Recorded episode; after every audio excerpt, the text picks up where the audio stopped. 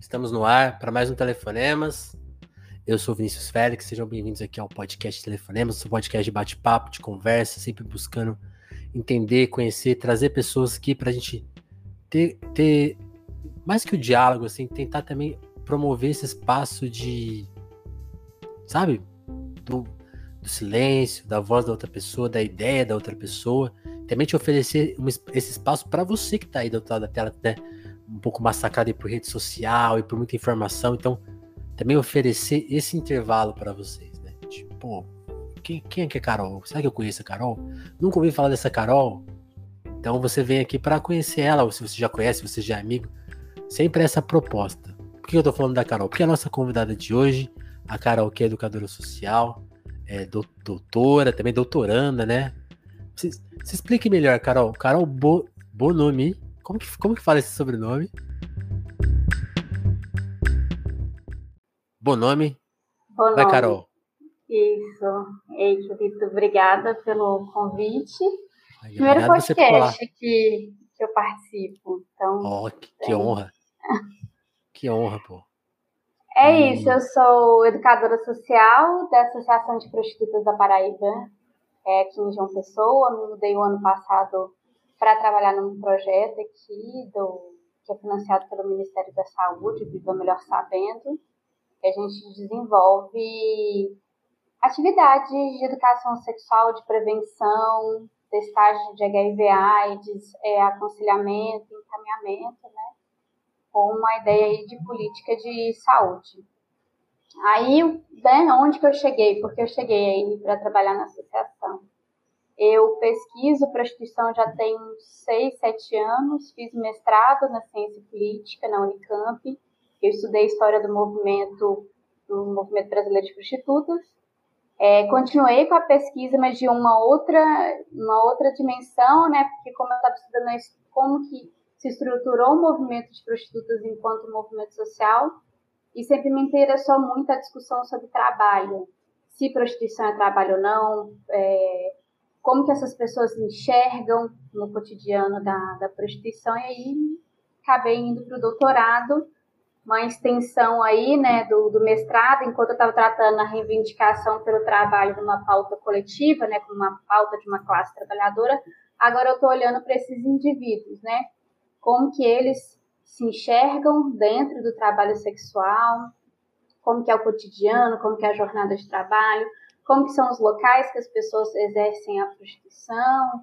É, então, também acabo me esbarrando aí com algumas questões de regulamentações e regulações, né? Porque Sim. o trabalho sexual não é crime, mas a gente tem os artigos que proíbem todo o entorno da prostituição, que significa também os locais de prostituição, né? Que, por exemplo, as casas de prostituição é considerada crime pelo artigo 229 pelo Código Penal brasileiro, né? Então, como, como, que, você faz, exerce né? um trabalho entre a legalidade e legalidade? Então, acaba que eu também discuto um pouco dessas noções aí que a justiça trabalha sobre prostituição. Pô, questões muito legais. Vamos chegar nelas até para porque eu te falei, né? Pô, já, a, gente tá, a gente tenta aqui no telefone, mas tratar de vários assuntos, e esse era um assunto assim que a gente nunca. É, é um assunto, aliás, que a gente nunca encostou, assim, né? E, então vai ser bom ter esse episódio de hoje. Mas antes, Carol, tenta contar pra gente, porque assim, fazer esse caminho da, da sua vida mesmo até esse tema, né? Então, como que foi a Carol criança, adolescente? Como que de onde você está falando, né? Como que foi sua, um pouco da sua formação, né? Para virar essa estudiosa que você é hoje e, e, e até chegar nesse assunto, assim, vamos, vamos aos pouquinhos, assim, você sempre se interessou por, por, questões sociais? Você tinha esse plano de seguir uma carreira nessa área? Como que foi, assim, da, da infância e adolescência até pensar no, pô, o que, que, eu vou fazer na minha faculdade? Faculdade era uma ideia para você né, nesse começo? Vamos, vamos tentar. É, é uma pergunta só, né? Mas que contém já um universo, um terço da sua vida, metade, mais, né? Mais tempo ainda. É, uai, é, eu sou de BH, eu nasci e criada em Belo Horizonte. É, eu estudei minha vida inteira em escola estadual, então acho que as questões sociais sempre estavam ali de frente comigo, né? De tratar sobre precarização de ensino, é, organização política, então já no ensino fundamental e ensino médio a gente estava formando greve na escola. Belo Horizonte é uma cidade que tem muita movimentação política, as pessoas se organizam muito, é, tem é, vários movimentos sociais, é, toda a cena de cultura, né, hip hop, a gente tem vários festivais na cidade. Então sempre me interessou essa questão de me envolver politicamente porque estava ali no meu entorno, no meu cotidiano, né? Eu estudei numa escola é, estadual que chama Governador Milton Campos, que é o famoso estadual central. E lá, é, inclusive, assim, eu morro, a enche a boca para falar, né? Que eu estudei numa escola que foi projetada pelo Oscar Niemeyer, né? Então, a escola é linda, sim. É, tipo, a sala de aula onde ficava era o desenho de uma régua, onde, a, onde era o auditório era tipo um compasso. O, o, o, a torre da escola, assim, que tinha era um, um giz, é, a cantina era um formato de uma borracha. A escola é muito linda, né? E ali é uma escola muito grande, muitos alunos, e a gente estava sempre no meio dessa confusão, né? É, Diversos grupos sociais interagindo? Diversos grupos sociais, muita gente de vários lugares da cidade de Belo Horizonte. E a cidade de Belo Horizonte, ela, ela tem uma dinâmica assim, geográfica muito esparramada, né? Ela é tipo uma gota né, pelo mapa de Belo Horizonte. Então você tem gente desde as regiões metropolitanas até também os bairros mais perto ali que é uma escola também que fica localizada num ambiente muito interessante, assim, porque é no bairro de Lourdes, que é um bairro muito rico de, de BH, que é meio uhum. centro ali, né? Então isso também coloca muitas contradições, né? A gente está no meio de um bairro muito rico, perto de meio do centro, meio ali da Praça da Liberdade, né?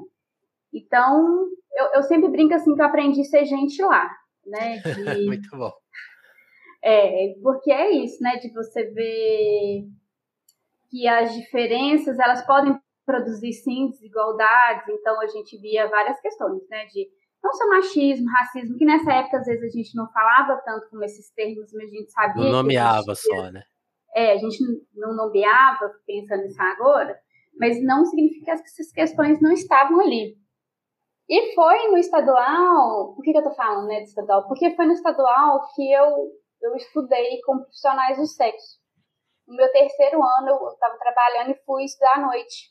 Eu trabalho desde os 16, 17 anos, mais ou menos. É... E aí, eu estava estudando de noite, concluindo né, o ensino médio. Estava ainda meio perdida com essa coisa de se eu ia prestar vestibular direto e etc. É... E eu fiquei eu, assim, eu entrei bem mais tarde na universidade, muito também por causa disso. Na minha época, o vestibular não era é, unificado do Enem, né? Eu formei em 2006, não, 2005. formei em 2005. Se você é, quisesse então, prestar mais de uma, você tinha que ir até o lugar. Às, às vezes a é, faculdade oferecia. Não era essa coisa do Enem. O Enem era só avaliação na minha época. Total. Avaliação de ensino. Era meio até inútil, assim, né? É, então, assim, estava no meio dessa passagem do governo Lula, né? Por exemplo, eu lembro muito quando o Lula ganhou, a gente ir para as ruas, etc. Então, ainda estava nessa mudança do ensino superior, né? É, aí eu fui tentando alguns anos num cursinho, a gente fala cursinho popular, né? Mas o que é também, que é o pré-FMG, que é uma associação de professores inclusivos, que davam aula, já tinham formado pelo FMG e tal, e fazia esse cursinho com preço mais acessível. Certo. Eu fiquei tentando ainda uns anos e acabei estudando na PUC Minas um ano. E depois que eu me mudei para Campinas, por questões familiares, e depois que eu mudei para Campinas, eu só entrei mesmo na Unicamp três anos depois. Que eu, eu consegui um trabalho numa, numa escola particular de, de ensino, e eu consegui o um cursinho como bolsa né, trabalhando e fazendo cursinho, foi aí que eu consegui também prestar o Unicamp, porque o meu ensino era muito diferente do que estava sendo oferecido, né, no vestibular da Unicamp. O vestibular da Unicamp é muito diferente de Minas. O último vestibular que eu prestei, né, eu pensando no FMG, que era dois dias de prova, questões longuíssimas. Nosso vestibular tem muitas questões, na vestibular na época tinha muitas questões de Minas, então história e geografia de Minas, e a história de Minas Gerais é uma história muito complexa, Então teve coisas que eu tive que reaprender no cursinho, inclusive, né? Mas aí foi no estadual que eu estudei com profissionais do sexo, que trabalhavam, etc., e estavam ali também é, estudando para concluir o ensino médio, e já me deparei com essas questões. E sempre me intrigou, assim, porque eu, não sei, desde sempre eu achava, sabe essa coisa, tipo assim, ah, é um trabalho, trabalho das minas ali e tal, não sei o quê, respeito, ok. E aí um amigo meu, é, isso aqui já, já lá em Campinas, eu lembro que a gente foi na marcha das vadias, e eu falando sobre essa coisa, né, de prostituição ser trabalho, de uma coisa assim, eu nem tinha tão amadurecida assim essa discussão a partir das teorias feministas, né? Era quase intuitivo só, né? Era quase intuitivo, vou te dizer, assim. E aí ele falou assim, oh, você não pode ficar falando isso qualquer grupo não, porque o povo vai pegar essa cabeça. Aí eu falei, mentira. Eu falei, tem problema? O povo tem problema com prostituição? Tipo assim, sabe? Essa coisa muito. E aí, um ano depois eu entrei na Unicamp e eu sempre tive esse, essa coisa também de querer estudar gênero e sexualidade e comecei a estudar, né? E aí eu fui vendo o mundo que se abria, né? E as polêmicas que envolvem a prostituição. É, imediatamente, assim, é, eu não estudei propriamente prostituição. Quando eu fiz iniciação científica, eu fui estudar sobre a inserção das pessoas trans no mercado de trabalho. Nessa época, tipo, minha primeira iniciação científica foi em 2014. Não tinha tantos trabalhos debatendo sobre isso, né? A gente via o movimento trans questionando bastante, reivindicando trabalho e também uma outra análise da prostituição mostrando que quase como se fosse algo compulsório, né, das, de, das, pessoas, das mulheres trans, travestis acabarem indo para o mercado é, por falta sexual, de alternativa, né? Por falta de alternativa, né? E aí eu fui tateando isso, só que exatamente por isso, né, de entrevistar algumas travestis, eu acabei me enveredando aí para a prostituição. E lá em Campinas tem uma associação que chama Associação é, Mulheres Guerreiras Unidas pelo Respeito. Conheci a coordenadora, Betânia Santos. É, e aí eu comecei a me aproximar, falei, não, eu sempre quis, sempre tive essa, essa curiosidade, essa, né, essa relação com prostituição, vou estudar mesmo prostituição. E aí eu entrei no mestrado com um projeto de estudar um movimento brasileiro de prostitutas. Porque aí andando com a Betânia eu fui vendo, fui descobrindo, falei, nossa, é um movimento antigo, tem 30 anos. Por que, que ninguém está falando disso assim, dentro da academia? A gente tem uma vasta bibliografia é, sobre movimento social e eu não vi nenhuma menção, assim, eu, eu, não vi assim, na bibliografia tanta menção à importância que foi o movimento de prostituta e também o movimento trans na construção de políticas da, de saúde, assim, que principalmente foi a porta de entrada do Estado foi muito pela saúde, né? Então foi meio isso. Aí a partir do mestrado que eu fui, né, assim, desembolando e aprofundando mais o, o, as minhas pesquisas relativas, né, a gênero, sexo, trabalho, desigualdade, justiça, etc. Muito, muito interessante essa trajetória, né? Porque você mencionou a escola como um lugar de construção pessoal muito forte na sua vida, e o tema que você trabalha até hoje surgiu assim muito naturalmente. Você tinha uma essa coisa da intuição me chama muita atenção porque assim, eu acho que isso, isso do preconceito é muito louco, né? Assim, eu nunca estudei é. muito para ver como que funciona. Mas porque... é muito da parte do respeito, sabe? Era essa então, coisa. Eu tinha esse, esse negócio de tipo, as meninas chegavam lá, contavam as coisas, e eu ficava num lugar de escuta. Uhum. Então, elas me contavam as coisas tal. Eu tenho essa facilidade de chegar, conversar. Então, é porque, é porque eu, fiquei pensando, eu fiquei pensando nisso, porque para outros assuntos até, porque tem uma cena que eu já contei várias vezes aqui no Telefonemas, de escola, porque assim, prostituição é um tema que, que você parece que já vem com uma ideia pré-consumida, você não sabe de onde. É, por exemplo, pena de morte, sabe assuntos polêmicos? Aborto. Uhum. E eu lembro que na escola, aí uma vez pediram, a, a professora fez uma dinâmica de de opinião, assim, você é contra isso, você é a favor disso? Eu lembro, assim, tipo, de, de, de nesses temas, é, pena de morte, aborto, assim, três pessoas seriam, eu, eu tava no grupo assim, não, é a favor, tipo assim, é, é o direito da pessoa, né? ter, ter esse, essa visão, né? Tipo assim, pô, não, não tem, eu não tenho construção nenhuma, mas eu intuo que pelo outro é um direito, assim, né? Por mais que tenha polêmicas, é um, e achei curioso isso, porque você. você... É, aborto também era a mesma coisa. Eu falava, mano, o corpo é nosso, como que alguém do Estado vai chegar e falar que a gente não pode se você não quer? É um controle absurdo, né? Tipo assim, é, como? e assim, você também cresceu assim, nos anos 90, 2000? Por aí, é. Porque assim, na minha época era o pânico da gravidez na adolescência. Aham. Uhum.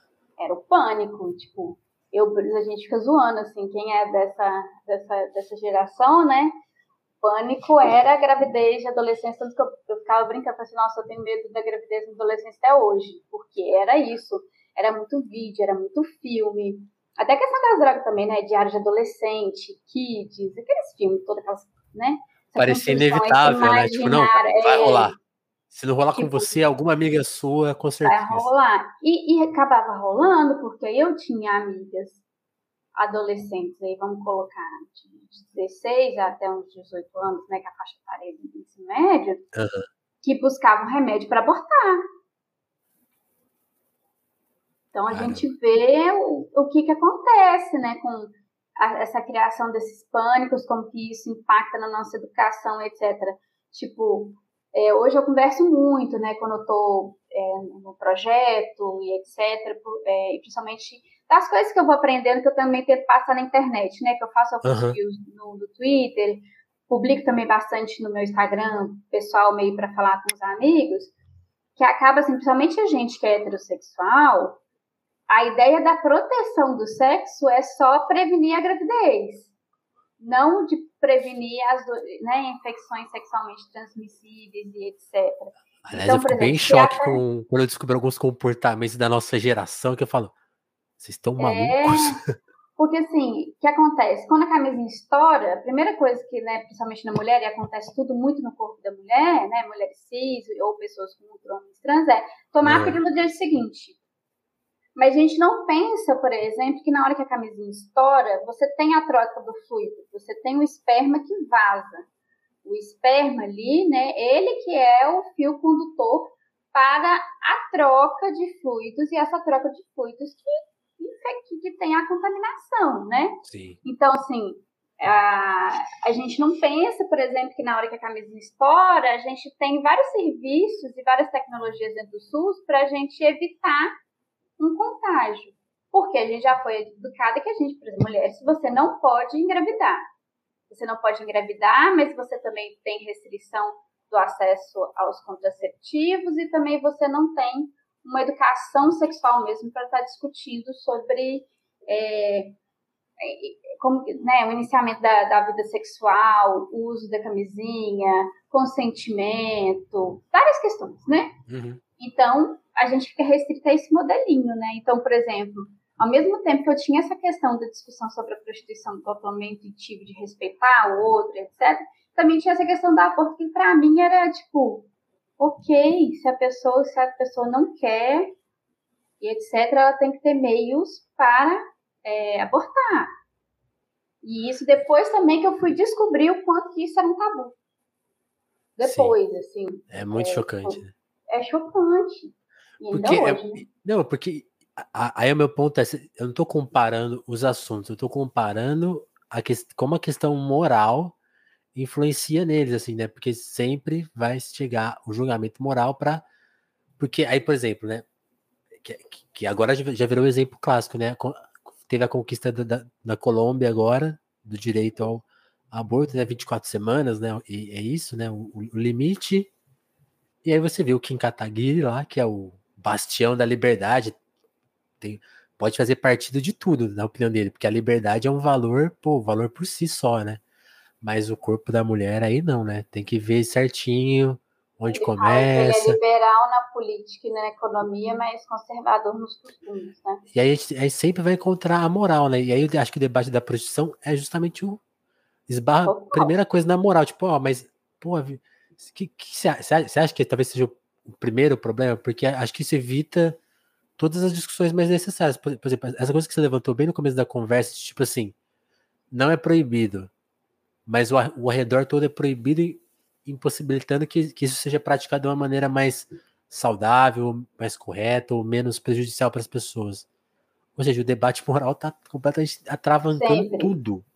E não que assim existe uma moral, existem vários tipos de âmbito da discussão moral, né? Hum, que a gente boa. tem, por exemplo, tem um senso comum, que ele é muito ambíguo, né? Ao mesmo tempo, eu sempre falo, né? Que ao mesmo tempo que você enxerga a prostituta como uma vítima, né? Pode, pai, pobre coitada, etc. Ela tá nessa, nessa circunstância, etc. Ao mesmo tempo que do outro lado você fala, não, tem que criminalizar, tem que etc. Então, ele, ele, essas ambiguidades elas andam juntas. Aí a gente tem os lados, o lado conservador, é, que tem uma defesa da, da família, né, que tem a defesa do sexo de forma reprodutiva dentro do casamento, com amor e etc. total. Do outro lado, a gente tem uma pequena mudança na discussão progressista, principalmente nas, é, nas gerações que foram tendo né, de, de, de feministas, é, que, que começaram a discutir o sexo de uma forma autônoma, pensando em desejo, mas tem essa limitação da prostituição. Da uhum. mesma forma que você está falando que em Kataguiri, é, tipo, ah, ele fala de liberal, etc., a mesma coisa a gente tem, que é um, que eu falo que é tipo um calcanhar de Aquiles dentro do, das discussões desse movimento feminista, que é a ideia de autonomia. Porque se você está pensando, a partir do aborto, que a mulher tem autonomia pelo seu corpo, uma coisa, por exemplo, que eu aprendi dentro do movimento brasileiro de prostitutas é discutir o direito sexual a partir da prostituição. Uhum. Porque, assim, não que você está falando que prostituição é bom ou ruim, né? A discussão não é valorativa. Ela é um trabalho possível dentro das condições, por exemplo, do sistema capitalista, e essas pessoas têm que ter o direito de exercer de uma forma segura. E essa mulher tem que ter autonomia do corpo dela, sem que ninguém fique atutelando, para exercer essa ocupação. Essa ocupação que é precária, que é informal e que tem assim, é cada vez que eu vou andando por aí, eu vou vendo as, as dificuldades. Você descobre um é, problema novo. De, não, e é um, uma gama de tipos de, de serviços sexuais é, que fica, inclusive, até muito complicado para a gente discutir uma regulamentação da prostituição por causa dos locais que você exerce, né? Então, eu, eu tenho uma hipótese que eu estou trabalhando na tese, que é como que essas leis, essas regulações, os artigos são feitos, elas acabam produzindo diferentes formas de você exercer o trabalho sexual. Isso torna muito difícil da gente pensar modos é, regulamentários regulamentários para a gente pensar num, num, projeto de lei que abarque essa multiplicidade que tem de formas de você exercer o trabalho sexual. Porque, por exemplo, você tem online, você tem o presencial. Dentro do presencial, você tem vários locais, né, que vai de rua, pousada, hotel, bar, sauna, termas, boate. É uma infinidade de locais. Às vezes né? a casa então, da própria pessoa. Tem pessoas, né, que se não tiver problema com aluguel também fazem, ou marcam motel, ou gente que, que anuncia em site e marca e vai fazendo no motel. É de, é, é difícil de rastrear. É muito difícil de rastrear. E fora isso, tem a questão do âmbito online, né? Que tem as plataformas, que tem as pessoas anunciando no Twitter, é, tem os filmes, tem, tem várias formas. Então, assim, o, a prostituição, na verdade, ela só é uma pontinha, né? Que aí você vai vendo como que é, é assim, é um, um campo multifacetado de, de serviços sexuais, né?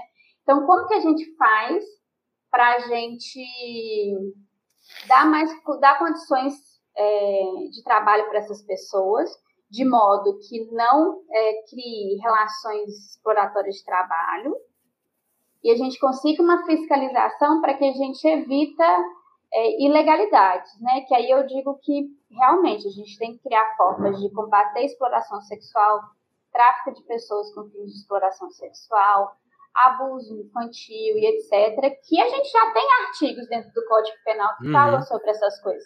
Mas a gente não tem efetividade de fiscalização. E aí que mora o perigo, porque pelo nosso, pelos nossos artigos do Código Penal, é, é muito ambíguo a noção de prostituição e exploração sexual. tem momentos que você, se você lê assim, você parece que está falando da mesma coisa, e a gente não está falando da mesma coisa, né? Falando de âmbitos diferentes, né? Aí a gente tem uma outra contradição da nossa, da nossa também legislação. A gente tem a prostituição como ela é reconhecida pelo, pela classificação brasileira de ocupação, que tem lá uma, uma descrição sumária das nomeações, a descrição de como se faz, as questões do trabalho, que uhum. diz mais sobre as pessoas que exercem, que deveria gerar aí alguns dados, né, inclusive para pensar políticas públicas, mas a gente tem vários problemas dentro do, da, da Previdência Social. Inclusive, tem mulheres que não conseguem registrar dentro da, pela CBO, que às vezes tem agentes do, do INSS que falam que não existe essa numeração, etc. Tal, tal, então, tem, tem várias coisas. Mas ela existe, ela deveria servir como uma base de dados para a gente entender quem é essa classe de trabalhadores sexuais que é extremamente diversa, né? Então a gente tem essa teia que tem a prostituição. E aí essas leis, elas também, assim, elas não se produzem do nada, né? Pessoas produzem essas leis. Uhum. É, acordos é, supranacionais são que formam essa lei, né? A gente tem a OIT por trás, a gente tem a ONU, toda uma, gama aí de atores sociais que estão envolvidos nessa construção. E aí é onde que junta, né, essas morais que eu estava falando com você, da direita com a esquerda, né? Ambas têm essa concepção da prostituição como exploração. E ponto exploração, violência, opressão. É... E aí a gente não consegue avançar na discussão. Porque, assim, independente do que você acha, é... a prostituição ela é exercida por milhares de pessoas. Milhares de pessoas. Que é o que você falou, né? A gente, a gente mal consegue calcular todos os tipos de serviços que são feitos. Imagina calcular quantas pessoas de fato estão é trabalhando nesse momento, né? é muita gente. Fora as pessoas Cara. que não são assumidas, né? Que pois é. vivem é. aí, né? E eu vou te falar que eu conheci muita. É, é impressionante, assim, quando eu entrei na PUC, eu acabava conhecendo, assim, de conversa e tal, tal, né? As, as mulheres falavam, ah, eu sou acompanhante, tal, não sei o que, etc. E as pessoas vão se virando, assim, e a gente tem que pensar, eu fico sempre pensando nisso, né? Eu, eu, eu tento fazer, por exemplo, uma comparação com o trabalho doméstico, né? O trabalho do, doméstico, o germe dele é a partir do momento, né? Desde a da, da, da escravidão, teve a passagem para o trabalho livre. Esse trabalho uhum. foi continuado de outras formas, é, e a gente ficou aí um, um, grande tempo numa discussão se trabalho doméstico era trabalho ou não. A gente sabendo de uma, que uma um grande contingente de mulheres é, viviam desse trabalho. A gente sabia que muitas dessas mulheres eram chefes de família, que gerenciavam famílias a partir desse trabalho. E depois de um grande longo né, de anos de discussão, a gente conseguiu chegar num PL para regulamentar o trabalho doméstico. O trabalho sexual, nesse sentido, não é diferente. E, e, e assim, eu digo que o problema é exatamente isso da pessoa é, ter essa visão que a prostituição é só o sexo penetrativo e etc. E prostituição também é muito mais que, isso, não só isso, né? Mas são uhum. trabalhos que usam corpos. O trabalho doméstico também usa corpo de uma forma exaustiva. Como a gente tem esse trabalho regulamentado, a gente consegue gerar dados e políticas públicas, melhorias, etc., para a gente melhorar as condições de trabalho, de trabalho doméstico, que também é um trabalho precário. A gente sabe disso. O quanto que as mulheres adoecem nesse trabalho, né? O da prostituição também tem algumas demandas de adoecimento de trabalho, só que a gente nunca vai conseguir chegar em dados bons, assim, né? Perto não da só, realidade. Perto da realidade, não só porque é um trabalho também que tem muita mobilidade, essa como eu te falei, muitos serviços né, oferecidos, muitas pessoas que não se assumem, fica difícil realmente da gente é, produzir dados. Mas se a gente porque, tiver uma forma porque, cara, de regulamentar isso, a gente poderia ter dados e poderia fazer políticas públicas mais efetivas para a gente é, melhorar a condição de vida dessas pessoas, né? Total. Porque aí já me surgiu essa curiosidade que você falou, você falou da questão da mobilidade, tem tanta mobilidade, eu imagino, né, que tem tanta mobilidade, sei lá, a pessoa tem uma condição social desfavorável. E aí ela, pô, quero fazer faculdade. quais opções de trabalho? Não, tem um dinheiro rápido aqui, hein? Aí a pessoa vai lá e, sabe, e aí paga a faculdade dela e sai dessa. Assim, ninguém, ninguém sabe, ninguém viu, foi. Já rolou. Ao passo que também queria que você falasse um pouco dessa questão, assim, não sei se está no seu campo de pesquisa, mas imagino que você tenha também uma percepção, já que, sua, que já, já saquei que sua percepção é muito afiada. Que, por exemplo, tem, tem essa figura da, da, da ascensão social que, sei lá, de uma Bruna Surfistinha, né, dessas, dessas figuras que ascenderam socialmente, te, embora na história da Bruna também tem essa questão, né, de é, acende quanto? Você tem dinheiro, mas de quem que é esse dinheiro? Como que, como que se continua trabalhando? Aí você vende um livro, aí esbarra na, na pornografia, até na, numa, sabe, numa, em outras coisas. Assim, que, que, que, o. Como que você acha que assim? Porque você acha que tem.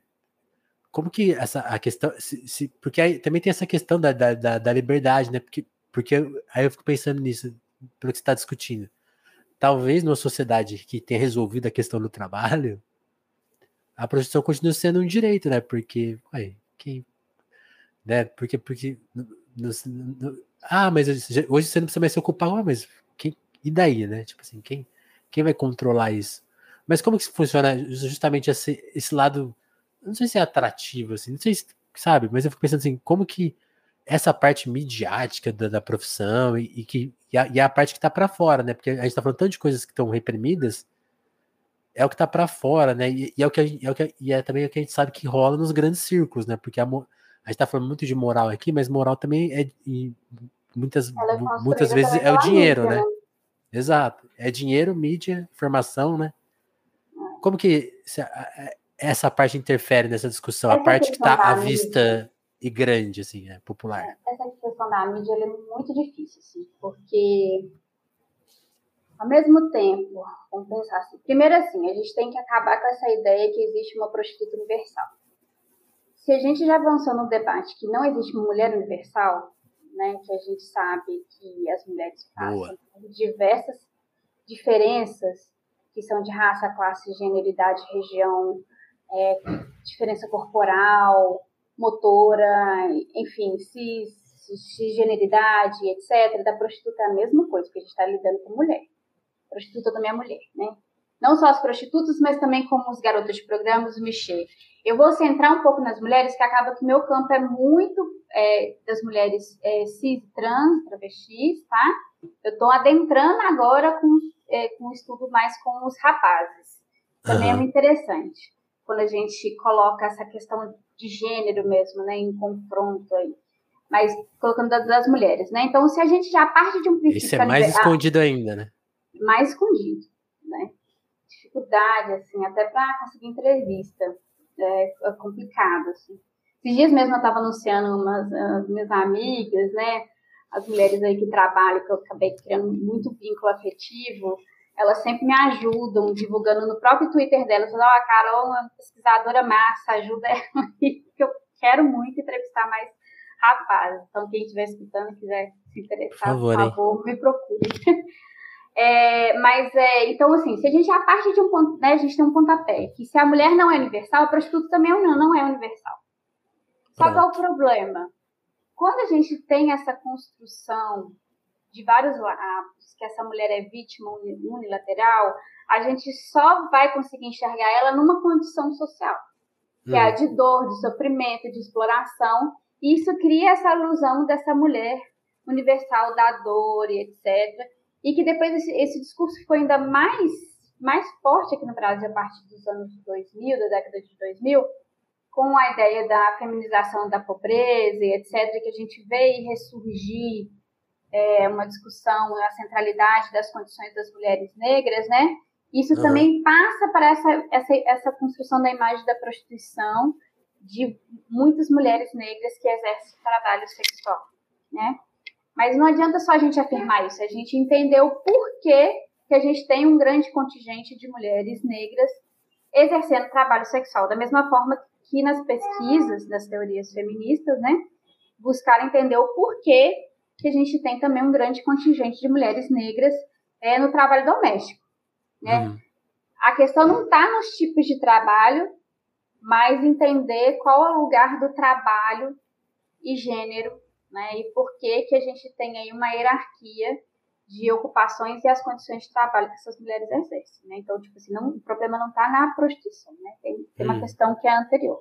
Bom, então beleza, a gente já sabe que não tem essa, a gente, né? Vamos construir um raciocínio, né? Que não tem essa ideia da, da prostituta universal. Ótimo. Só que o que, que transita? Como é que também a mídia vai trazendo isso, né?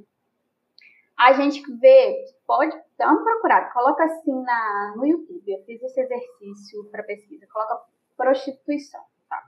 Você vai ver dezenas de matérias, é, exploração, não sei o que, tal, tal, tal, tal, tal, Aí você vai olhar a imagem, é sempre uma mulher negra. Certo. E as histórias de redenção, de sucesso, quem que cria mais visibilidade são as mulheres brancas. E a gente vai vendo essas produções de, de racialização em face nessas matérias. Veja como essa Só mulher se deu bem. Tarará. É, tal, tal, tal. Aí vende, né? A ideia deu a volta no sistema. Que é assim, a Bruna conta, né, a história dela no livro dela, isso é mais aprofundado, né? Dos altos e baixos que ela teve na, na carreira dela, como também várias mulheres, assim é muito geracional. Quando eu estou conversando com, com a Luz, as mulheres da prosa, elas falam assim: nossa, a mulher teve uma época que o trabalho era muito bom, agora ficou pior. Porque isso também, a prostituição também sofre essas mudanças, porque está numa crise econômica sanitária muito pesada. E, ao mesmo tempo, nesses momentos de crise, que ressurge os pânicos morais que tem acerca da prostituição e da pornografia. Não à toa, a gente tá. agora tem, eu falo que a, o, o, pânico agora sexual dessa década é o OnlyFans e a venda de pezinhos. Teve esse momento que teve esse, nos anos 2000 teve a feminização da pobreza, na década de 90 no Brasil, com a insurgência do ECA, turismo sexual, é, as campanhas contra a exploração de crianças e adolescentes de pedofilia, nos anos 80 a AIDS, na década aí de, de 30 sífilis. Então, assim, a gente já tem vários ciclos que vai aparecendo, sempre essa discussão da prostituição e o pânico, só que conforme vai se passando os tempos, os discursos mudam, os dispositivos legais vão mudando e etc, né? Então, a mídia também vai usando disso, desses artifícios. Só que não muda esse lugar, né? E, e assim, não que a gente tem que falar, é, glamorizar igual o povo fala, né? Ai, vamos, vai ficar glamorizando a prostituição. Não é isso é falar uhum. que tem várias formas e várias experiências das mulheres na prostituição. Só que é muito curioso a gente colocar só as mulheres negras nessas reportagens e você colocar as mulheres brancas como as mulheres de sucesso. Aí a gente pode problematizar o que é sucesso, nesse Também. sentido, né? Porque eu fiz, inclusive, um, um, post no Twitter sobre isso, né? O que, que é sucesso, né? Sucesso, por exemplo, que eu vejo quando as mulheres contam para mim é falar com todo orgulho que conseguiram comprar a casa própria, que os filhos estão formados, inclusive filhos que usufruíram de políticas públicas de educação, como o FIES, ProUni, é, o Reúne, etc., que hoje estão formados. É, então, assim, é, é só ganhar o dinheiro ou conseguir construir a sua vida, né? Porque se fosse construir e reconstruir sua vida, eu tenho milhares de histórias de mulheres de sucesso. Só que aí a gente tem que colocar essa pessoa sempre num lugar de dor e sofrimento. E não mostrar que, por exemplo, na prostituição, os processos são ambíguos igual na vida de muita mulher, que tem que uhum. ralar a beça para conseguir colocar o, o pão na sua mesa. E ela vai fazer o que for ao alcance dela para sobreviver. E principalmente agora nesse momento de crise. E não só no momento de crise, a gente está vivendo um pior momento de crise, que é a crise do trabalho. A gente acabou de passar né, por reforma da Previdência, reforma trabalhista, diminuição de políticas sociais. Isso impacta também na entrada das pessoas para prostituição. Isso com certeza aumenta muito, né? Mas a gente tem que pensar por que, que essas pessoas estão entrando, se essas, qual é o fluxo das pessoas, se elas estão ficando quanto tempo na ocupação, por que, que essas pessoas permanecem porque é uma coisa que as pessoas não contam. É, tipo, ah, vamos fazer políticas para acabar com a prostituição. Tá, mas quem garante que isso vai acabar? Tem pessoas que enxergam isso como uma carreira profissional e vão investir dinheiro, tempo, é, formação para continuar nessa profissão. Então, isso já fala. Mas por que, que essas pessoas permanecem? E como que essas como que é essas pessoas permanecem? Quanto tempo elas trabalham?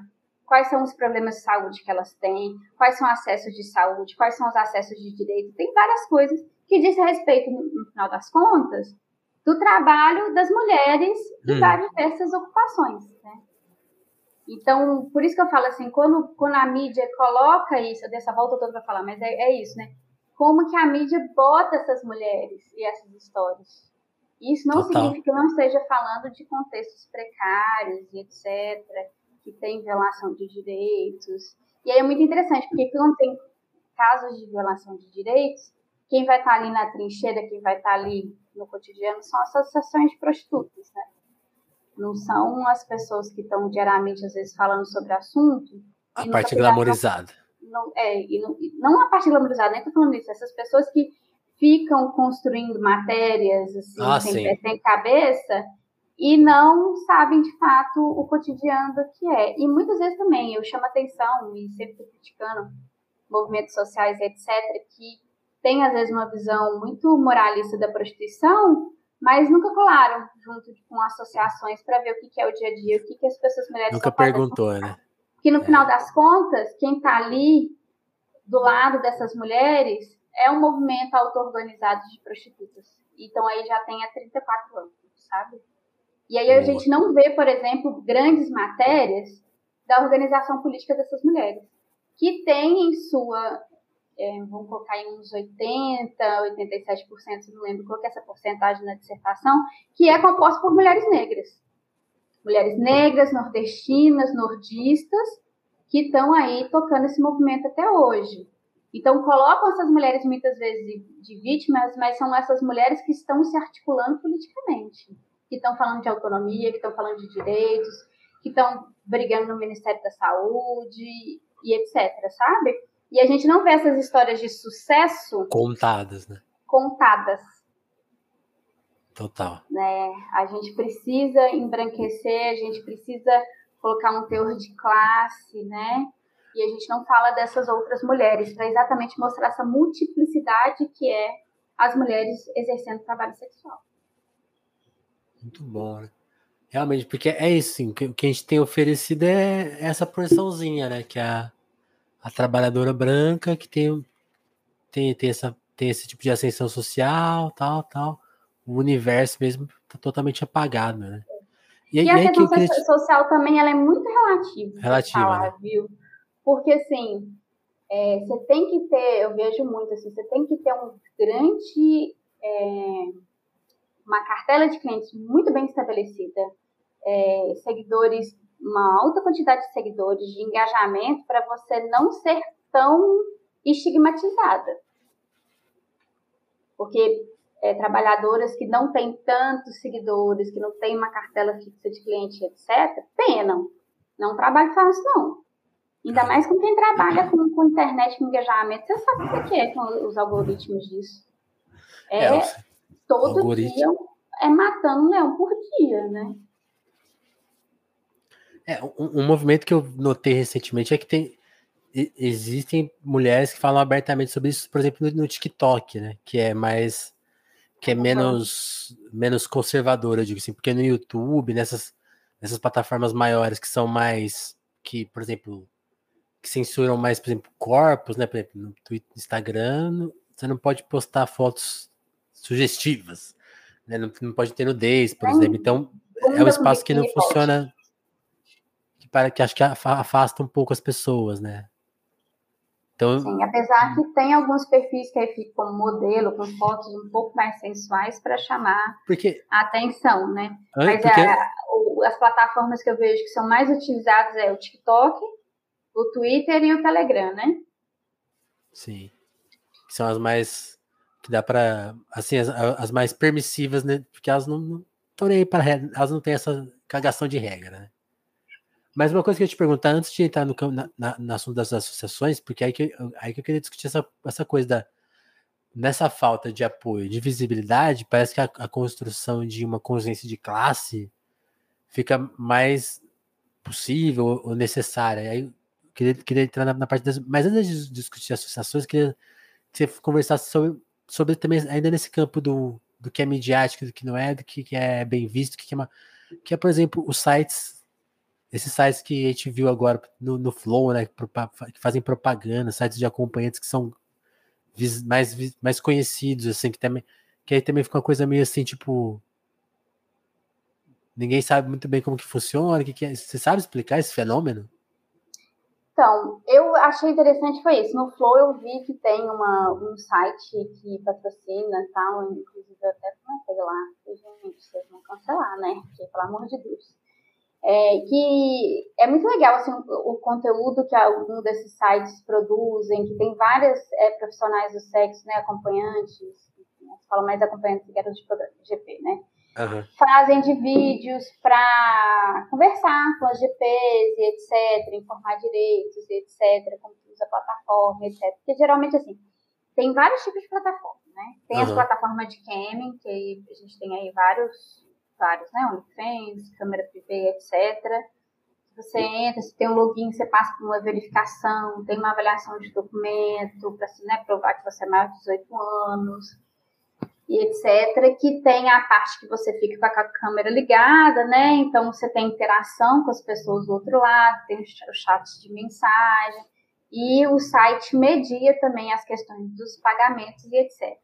E tem sites também como essa da que né, estava dando Flow, como também tem outras, é, que também a AGP faz o seu cadastro no site e você pode, aí você marca com o cliente. Então, muitos desses sites usam, inclusive, para programas presenciais. E aí, o cliente também faz um cadastro dentro desses sites.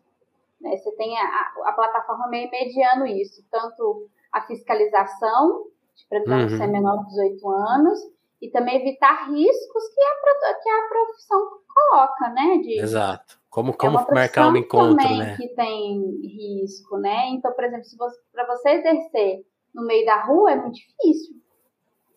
É muito difícil. Por isso que o, né, quando a gente fala sobre as casas de prostituição, as pessoas acham que a casa de prostituição é como se fosse um tentáculo que vai sair puxando as pessoas de, dentro, de fora da roupa, botando dentro da casa e você fica lá amarrada que também é feito de novelas e mídias, né? Você fica lá amarrada transando 24 horas. Não é isso, né? É um local. Todos os você... bordéis de novela, né? Nossa Senhora.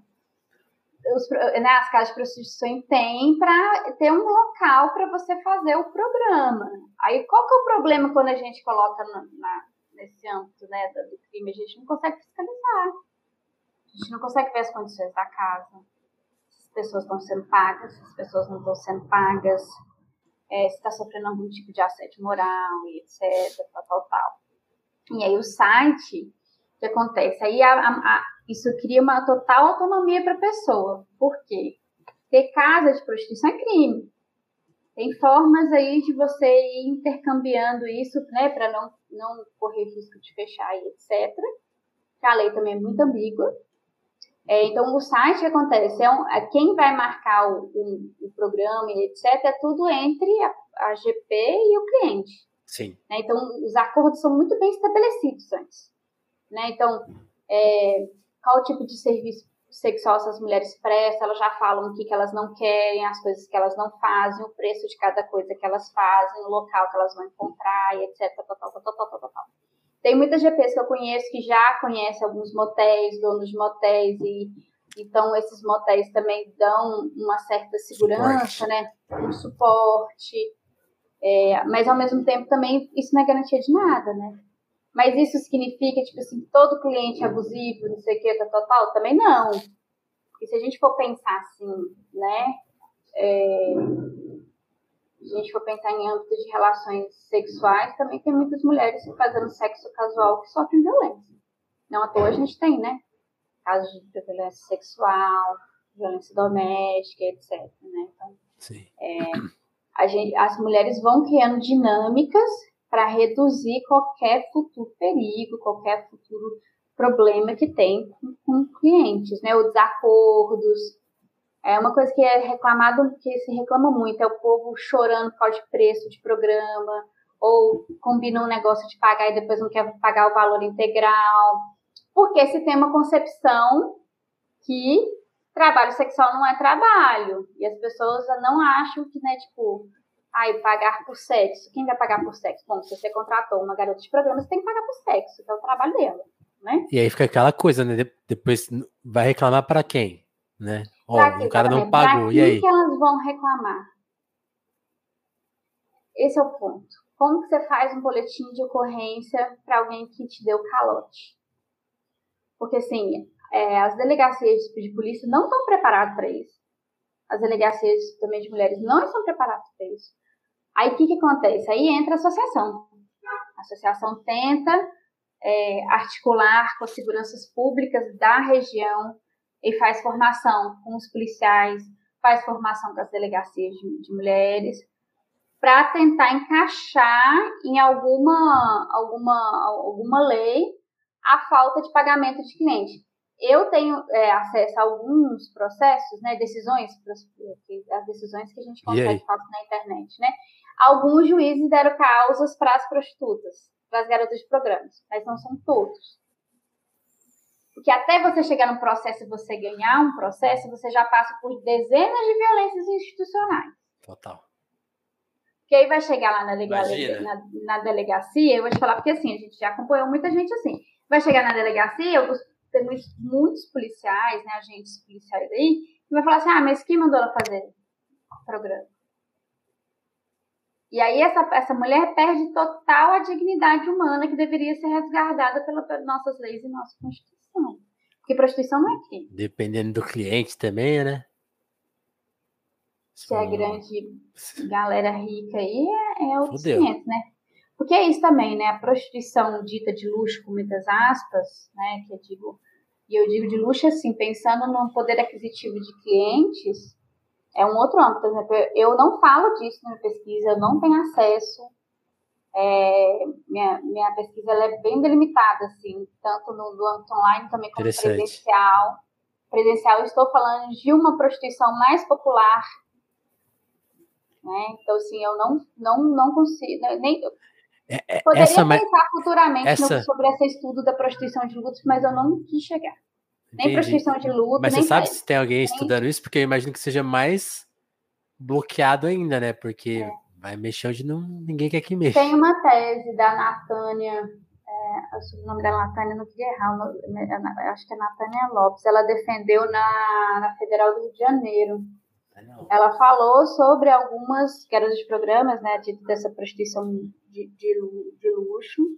Uhum. Ela acompanhou aí umas três trajetórias é, de mulheres aí nessa prostituição mais de luxo. Eu não quis entrar muito assim.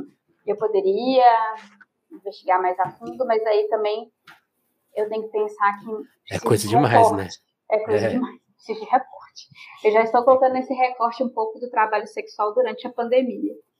É, e eu acabei indo mais para o trabalho online porque muitas das interlocutoras de pesquisas, né, elas acabaram migrando. Então, eu quis mostrar um pouco desse contínuo que tem entre o trabalho presencial e o trabalho online. É, mas por isso, que se fosse, não tivesse pandemia, eu só ia me centrar na discussão dessa prostituição popular, né? E do, do presencial exatamente para analisar essa dinâmica de como que essas mulheres estão exercendo o trabalho, como que é o cotidiano, como que é a jornada de trabalho etc, né? Mas aí acabou entrando uma, uma pandemia no meio. Só isso. E, e aí, Carol, como que se dá, então, essa, agora falando das associações mesmo, o que, que você acha que motiva elas e qual que é um pouco do histórico delas? É recente? Porque aí, aí, aí, tem todos esses elementos que você falou. As associações geralmente são das, de mulheres negras, são dessa, dessa posição mais popular, né? Elas estão mais próximas de, dessa, dessa luta e por isso estão, também são mais, invisi, mais, invis, estão mais invisíveis, né? Para mídia, para tudo mais. Qual que é um pouco do histórico e eu imagino que tem, também tem um grande histórico de conquistas aí, né? Porque é uma luta que já, já tem alguns anos e muita coisa mudou. Qual que é esse panorama? Sim, então. É, o movimento, ela surge em 1987. Elas organizam um encontro nacional no Rio de Janeiro, e aí a gente tem a Gabriela Leite, que faleceu, né? E a Lutz Barreto, que até hoje está viva, ela é de Belém do Pará. É, a Lutz é uma pessoa assim, incrível, que já estavam meio se organizando nos seus locais, né? Onde cada uma num canto. E é muito interessante porque, assim, o movimento brasileiro de prostitutas, ele também nasce junto com os movimentos sociais aí no final da década de 70, com o afrouxamento da, da, da ditadura, da ditadura. Militar, junto, uhum. junto, com os movimentos populares, movimentos de, de moradia, movimentos de mulheres, é, é, muito ligada à teoria da libertação, do Leonardo Boff, que elas se conheceram num encontro da Pastoral da Mulher Marginalizada, que existe até uhum. hoje, que é uma pastoral dentro da Igreja Católica que desenvolve trabalhos é, junto com as prostitutas. Mas elas não queriam ter essa tutela da igreja, então elas começaram a se organizar. É muito lindo escutar a Lourdes contando a história, né? Porque eu, eu não conheci Gabriela presencialmente, assim, que ela faleceu antes, mas quando eu comecei a fazer pesquisa, eu escutei Lourdes falando, né? Então elas certo. eram por telefone, pagando interurbano, é, ela já fazia, tinha algumas pequenas articulações com algumas organizações assim, de terceiro setor, e começaram a levantar o dinheiro para organizar o encontro que foi é, no Rio de Janeiro, inclusive foi lá no Circo Voador, teve uma, uma, uma, uma a abertura foi lá com dezenas de prostitutas, e o, o, tema do primeiro encontro, que eu acho a coisa mais linda do universo, eu coloquei no título da minha dissertação, que a mulher da vida é preciso falar. E esse falar, ele é muito, muito forte, muito simbólico, né? Que é exatamente como que você se constrói como sujeito de direito, aonde que você pode falar, onde você pode reivindicar. Então, elas criaram a Rede Brasileira de Prostituta com o intuito de sair para formar as associações nos estados, nas cidades. Pelo Brasil. Pelo Brasil, para que as prostitutas tenham um reconhecimento, não só um reconhecimento profissional, mas um reconhecimento enquanto é, sujeitos de direito, falar sobre direitos humanos, falar sobre direitos sexuais, reprodutivos, né? E aí, quando elas têm o primeiro encontro, logo em seguida já entra em contato com o Ministério da Saúde, que na época a gente estava no boom da AIDS, né? E da HIV AIDS, é, junto aí com o movimento também, que na época era chamado Movimento Homossexual, para discutir uhum. políticas de prevenção do, do HIV. Então, os primeiros manuais que tem aí, tem, é, isso acha fácil na internet, mas tem manual das profissionais do sexo, manual para os clientes. E é esse processo que começa de educação entre os pares para falar sobre é, o sexo mais seguro, né, um pouco assim de segurança no trabalho, que é a camisinha, né? E esses, esses movimentos, né, o movimento de prostitutas como o movimento LGBT, foram muito importantes para a gente pensar na, na prevenção de uma forma universal. Porque isso não, não era só dos ditos na época chamava grupos de risco, que era coisa horrível que se falava, né? Eu sempre marcava esse nome assim nos documentos quando eu estava pesquisando. É, que eram focados no, na, na, na, população LGBT, as prostitutas, usuários de drogas, né? Que achavam que ali estava o foco da transmissão da HIV/AIDS. Hoje em dia a gente vê como que qualquer pessoa que faz sexo, qualquer pessoa que tem um estilo de vida sexual é mais arriscado, está propenso a é, é, é, contrair alguma IACT, né? Total. Já, já naquela época era assim, né? As pessoas que estavam sujeitas eram todas, né? Era uma coisa só da de como era divulgado, né? Também, né? Então, aí com essa parceria com o Ministério da Saúde, é, a partir dos projetos nacionais, né, que eram feitos por editais, que você submetia um projeto, se o projeto era aprovado, você recebia a verba para desenvolver as atividades de, de, educação aí também sexual e de prevenção para é, é, fortalecer as associações. Então, as associações, elas surgem dessa verba. Então, elas formaram lá primeiro, teve o GEMPAC, teve o da Vida e etc. E elas foram fazendo esse processo também de interiorização que foram formando as associações. Olha é, só, já tivemos estado, então. Sim, e no Nordeste, né, o primeiro um grande projeto que teve, que foi em 2002, que foi Sem Vergonha Garota, Você Tem Profissão, que é genial, assim, eu fico vendo esses documentos, eu vejo como essas mulheres já estavam muito à frente do tempo delas, né? Elas tratando, aproveitando a verba e esse acesso ao Estado, que era muito limitado, que era mais pela saúde do que qualquer outra secretaria, elas estavam falando sobre reconhecimento profissional, estigma, segurança no trabalho, prevenção, educação, né?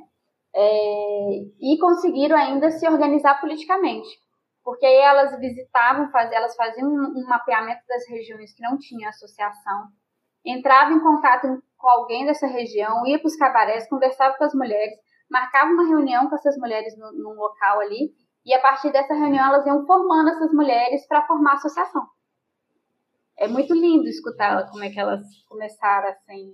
A Denise conta de Manaus, é, que como que Lourdes chegou lá, teve algum problema, alguma coisa, e Lourdes foi defender uma prostituta, e elas se, se organizaram na, na, na, praça lá no, no, centro de Manaus, e a Lourdes falando sobre o direito das prostitutas, blá, blá, blá, blá, blá, blá, elas começaram a se organizar, aí mostrava que também tem todo o processo de você formalizar a associação, então explicar o que é CNPJ, o que você precisa fazer, você precisa ter uma ata de formação, ele, é, fazer eleição e etc, tal, tal, foram informando as associações. Né? Então, a gente tem aí uma construção de movimento já tem 34 anos. Caramba. Normalmente, desde 87. Se a gente for contar os primeiros momentos aí de organização política, né, a gente pode falar até antes disso. A Gabriela estava na, na manifestação de 79, que foi conhecida em São Paulo, que teve a denúncia de, do sumiço de mulheres, cis e travestis é, ali na boca do lixo. E aí Sim. elas começaram a organizar os cabarés, os bares ali da região, para organizar aquela grande manifestação na Praça da Sé.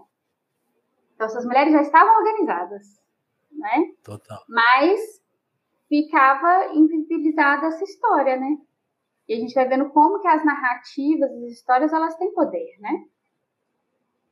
Isso, assim, tem um, grande aprendizado aí da forma como que essas pessoas conseguiram se organizar politicamente em vários momentos diferentes de gestões, né? Porque a gente vai analisando, por exemplo, né? Você tem a abertura...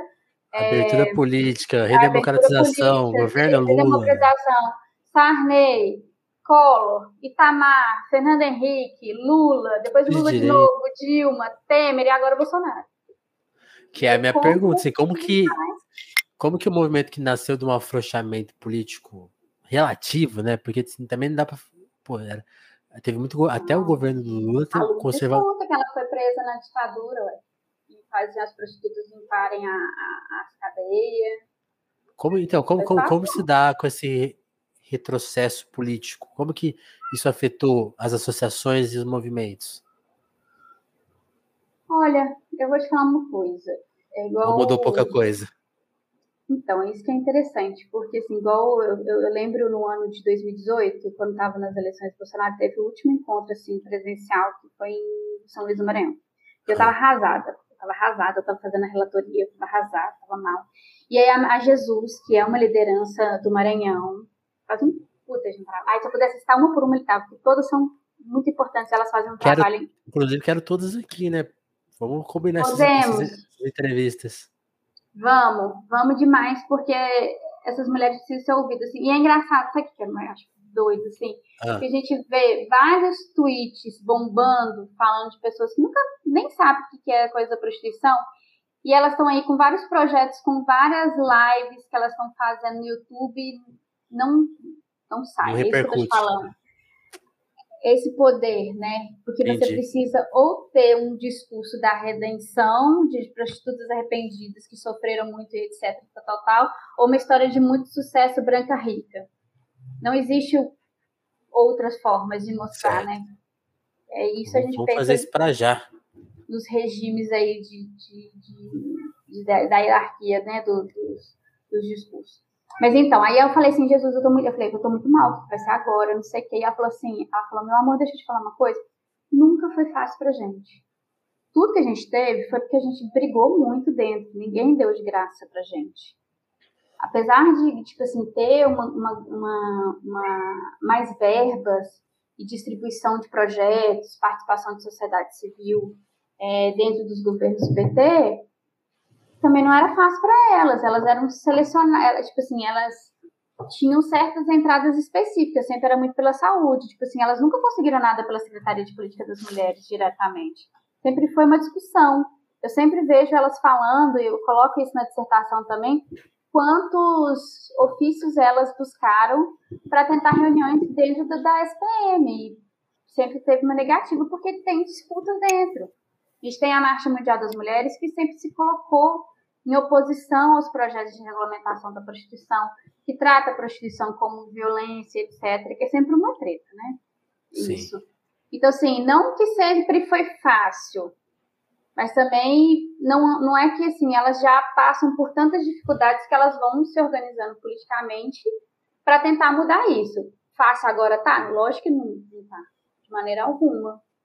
É, tem muitas associações que têm problemas com CNPJs, aí o, a, sorte é que a gente está numa época que está tendo aí uma, uma, um aumento aí de um terceiro setor, de fundos aí que não estão pedindo tantas exigências de documento né, formais para essas, essas associações conseguirem se erguer. Aí, como que elas fazem para se organizar nesse momento de crise? Eu vou pegar o exemplo aqui da PROS. A PROS ela tem a documentação toda completa, nunca faltou com prestação de conta, etc.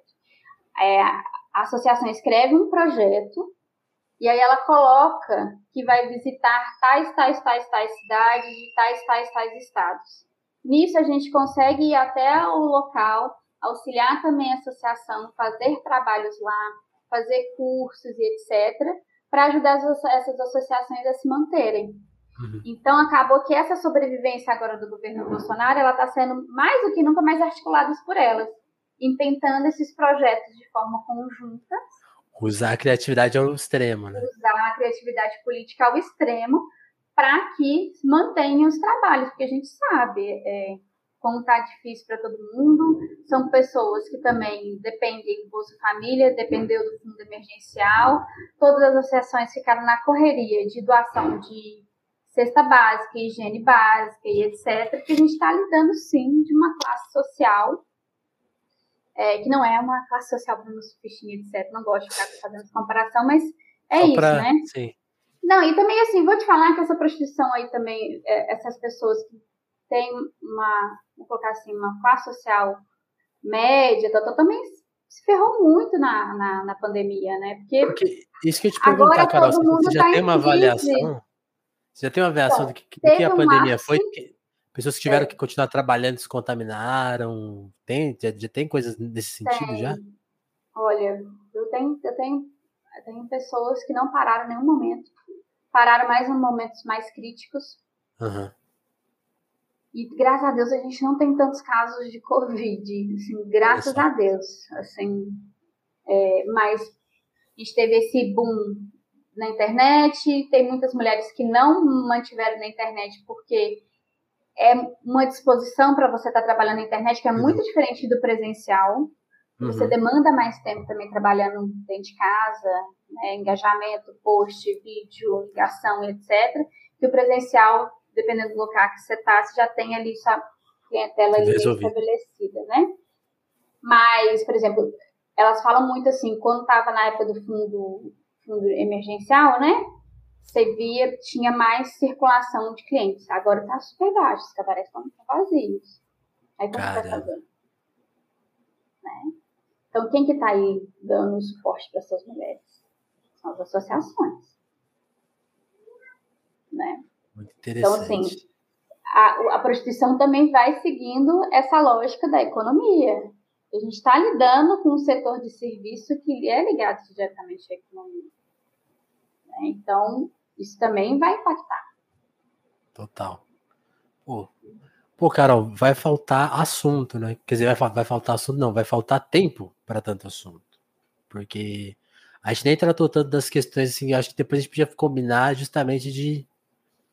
Acho que a gente falou muito da questão brasileira, né? Dessa questão que você estuda. Talvez a gente precise fazer um episódio justamente para desmistificar também alguns pontos, né?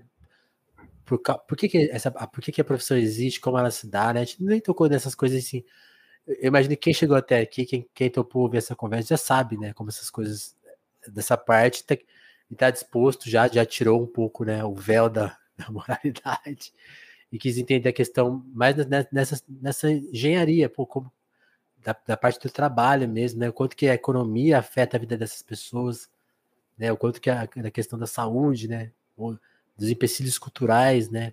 Que, que tem para que evitam e dessa história de luta que tá, caramba, intricada com a luta social do, do país, né? Eu é sempre falo que a prostituição está na formação social do Brasil. Exato. Desde, desde eu, eu consegui fazer um panorama até na virada da escravidão para o trabalho livre. Com certeza deve ter muito mais, assim, falta de arquivo, tudo fechado, né? Não consegui aí, mas Total. dá para fazer esse mapeamento. Então, assim, você vê como o trabalho sexual está o tempo todo dentro da formação do, do, do, do nosso país. Teve uma, uma, aluna que falou assim comigo uma vez, só para finalizar, né? Que eu achei interessante. Imagina. Que ela falou assim que toda cidade tem 3P. Que o cara, o cara falou, assim, falou assim. Aí eu falei, 3P, o que é 3P? Ela falou, padre, polícia e puta. E eu falei, pois é. É verdade. Né? E é verdade.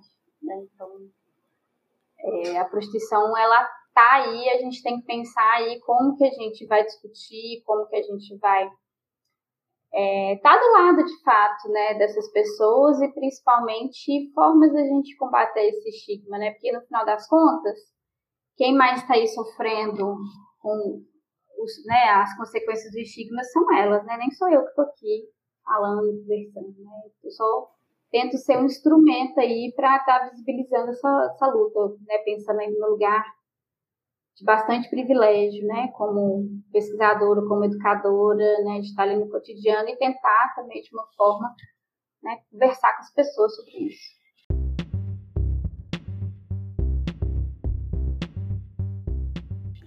Vamos ver se eu consigo falar, porque eu tô tendo uma crise de espirro. Tem uma situação aqui, ó, complicadíssima. Mas é, é isso, cara. Acho que, acho que a gente tem que fazer esses dois episódios. Esse mais é, quase teórico para ter um, um, sabe, tipo um aquela, aquele perguntas mais mais frequentes da, da audiência. Acho importante. E, também, e, trazer as pessoas, e, e, trazer todas as pessoas que você mencionou, né? Até anotei aqui, ó. A Lourdes, a Natália, que você também mencionou que tem uma pesquisa, mas trazer acho que todo mundo que fez esse corre das associações. Acho que trazer e isso que você falou, né? Essas pessoas estão. Não é que elas não estão discutindo na internet, elas estão, mas uma grande parcela de pessoas não estão dando moral para isso. Então tem que ter que articular isso com certeza e dar a nossa força. Então acho que são coisas que a gente tem que fazer. Antes de encerrar o papo, só vou pedir, comentar aqui. Né, tô com essa situação aqui do espirrei tanto que eu tô completamente inviabilizado quase é para falar. Mas é lembrar as pessoas que estão acompanhando aqui, acompanharam tanto a versão ao vivo quanto a versão em podcast, nas todas as plataformas. Lembrar que o Telefonemas existe muito apoiado pelo Apoia-se, né? Apoiado pelo Apoia-se, aí fica aí a minha construção problemática. Mas é isso, porque o Apoia-se é a forma de você ajudar a gente a se manter no ar. O Telefonemas não tem patrocínio, não sai na mídia, não... ninguém, ninguém conversa com a gente, não recebe apoio. O apoio é do ouvinte, para gente possibilitar esse tipo de conversa que a Carol tá falando aqui, trazer as pessoas que estão marginalizadas, é, ou mesmo propor para pessoas que não estão marginalizadas, mas com outro tipo de conversa, né? Porque tem, também tem isso que eu falei lá no começo do episódio. A conversa na internet se dá de uma, uma única forma, parece, né? Parece que todo mundo tem que responder determinadas perguntas, como que você ganhou dinheiro, como que você trabalha, e algumas coisas vão ficando, vão ficando de canto. Então a gente está nessa missão aqui. Essa missão vai continuar existindo muito apoiada por vocês, que estão aí do outro lado, quem puder quem não puder, quem tá meio sem grana, porque a Carol também falou disso aqui nesse papo, né? A crise econômica tá aí. Então, você já compartilha, você já divulga, você já tá dando uma super força. Se você tá com um dinheirinho sobrando, né? Pensa aí, vamos reinvestir, vamos pegar o seu dinheiro, que você tá. Às vezes você já tá apoiando alguma coisa de mídia. Você tá apoiando a mídia independente? Ou os conglomerados? Vamos reutilizar. Tá, quantos streamings você tá pagando? Né? Fica essa, essas questões. Então, tenta, pense em separar um dinheirinho para mídia independente. Não nem ser só para o telefonema, até porque o telefonema tem essa missão. Quando a gente alcançar a nossa meta do Apoia-se, a gente vai juntar tudo de excedente para outras mídias independentes, porque a gente acredita nessa coisa do ecossistema. Para quem quiser saber mais detalhes de toda a nossa missão, tem lá no Apoia-se, com texto e tal, tá mais descritivo. Melhor do que minha propaganda aqui. Então, para quem tiver mais alguma dúvida, tá, todo, tá lá tudo escrito a nossa missão. Então eu quero agradecer muito que já está lá, fazer esse convite, se você puder chegar por lá. Também tem como ser membro do canal no YouTube. Por 5 reais você já ajuda a gente aí, é um dinheirinho que cai. E ainda não tem nenhum benefício ser membro do nosso canal. A não ser permitir que a gente continue existindo. Já é um puta benefício, né? Também tem o QR Code, Pix, né? Várias formas de, de você contribuir com telefonemas. E para a turma do apoio, eu quero agradecer muito aos a dois apoiadores, a dois apoios que chegaram recentemente, que é o Thiago Chiavegatti e o Fernando Serboncini, que também começou a colaborar com o Apoia. Muito obrigado, Fernando, Thiago e todos os nossos outros apoiadores. A gente está com quase 400 reais aí por mês de apoio. Se a gente chegar a 1.100, a gente vai bater a meta salário mínimo. Pesquisem sobre a meta salário mínimo, é uma meta interessante. E é isso, assim, pô. Isso, assim, banca a StreamYard que a gente usa para fazer as transmissões. Eu, hoje mesmo eu derrubei esse microfone no chão. Se eu tiver que consertar ele, eu vou precisar desse apoio. Então, são coisas mínimas, não é para para luxo, para ficar eu ficar muito rico e você não ficar, sabe? Não é para isso, é muito para manutenção e pra gente continuar. Hoje eu tô falando demais. Mas é isso, para permitir que essas conversas existam. Assim, eu, é o que eu falo, seria muita injustiça que o telefone tivesse que deixar de existir, porque a gente não conseguiu juntar tão pouco, assim. Acho que é um dos contrassensos da internet, né? É tão fácil a gente mobilizar recursos, mobilizar as coisas, mas para alguns trabalhos ainda é extremamente difícil, porque. Muito. E aí fica a minha crítica, assim, é muito louco, assim, tem pessoas que estão viabilizando coisas muito interessantes, mas a forma de. Essa forma do apoio é, de doação permite que, assim, trabalhos que já estão pagos continuem acumulando muito dinheiro e os nossos e, e, vários outros trabalhos fiquem à mercê. Será que está certo? Eu nem sei como é que a gente vai discutir essa questão, porque ela é super nova. E eu fico pensando, né, de que, onde está a responsabilidade? Está na, tá nas pessoas? Está na gente? Está nessas empresas? Será que elas vão ter que pensar formas de, de redistribuir o dinheiro que elas ajudam a acumular? Porque está se gerando um novo problema aí. Mas assim, eu tô até falando por alto porque eu não sei como se resolver. Tô só, estou só detectando uma coisa que está acontecendo. Tem gente, sabe? Uma pessoa que fornece uma live e já tá se bancando 10 vezes mais do que ela precisa, e as, e as outras milhares de pessoas que não estão conseguindo se bancar, sabe? Será que tá certo isso mesmo? Não sei. Fica no ar. E é isso. Fiz um discurso muito longo hoje, Carol, desculpa. E é, é isso. Agradecer a todo mundo. Fique colhe no apoio. Carol, muito obrigado por ter. Gente, obrigada. Trazido Deixa à minha disposição é, que você precisar também. E quem quiser também acompanhar, meu, meu Twitter, na verdade, eu deixei mais aberto, é Bonome Carol. Instagram eu deixo mais para minhas questões pessoais. Boa. E, bom, é isso. Obrigadão mesmo. Adorei. Obrigadão, Carol. Muito, muito obrigado. Turma que acompanhou, muito, muito obrigado. Telefonemos volta a qualquer momento aí com mais uma conversa nota 10 como esta. Valeu, turma. Beijão.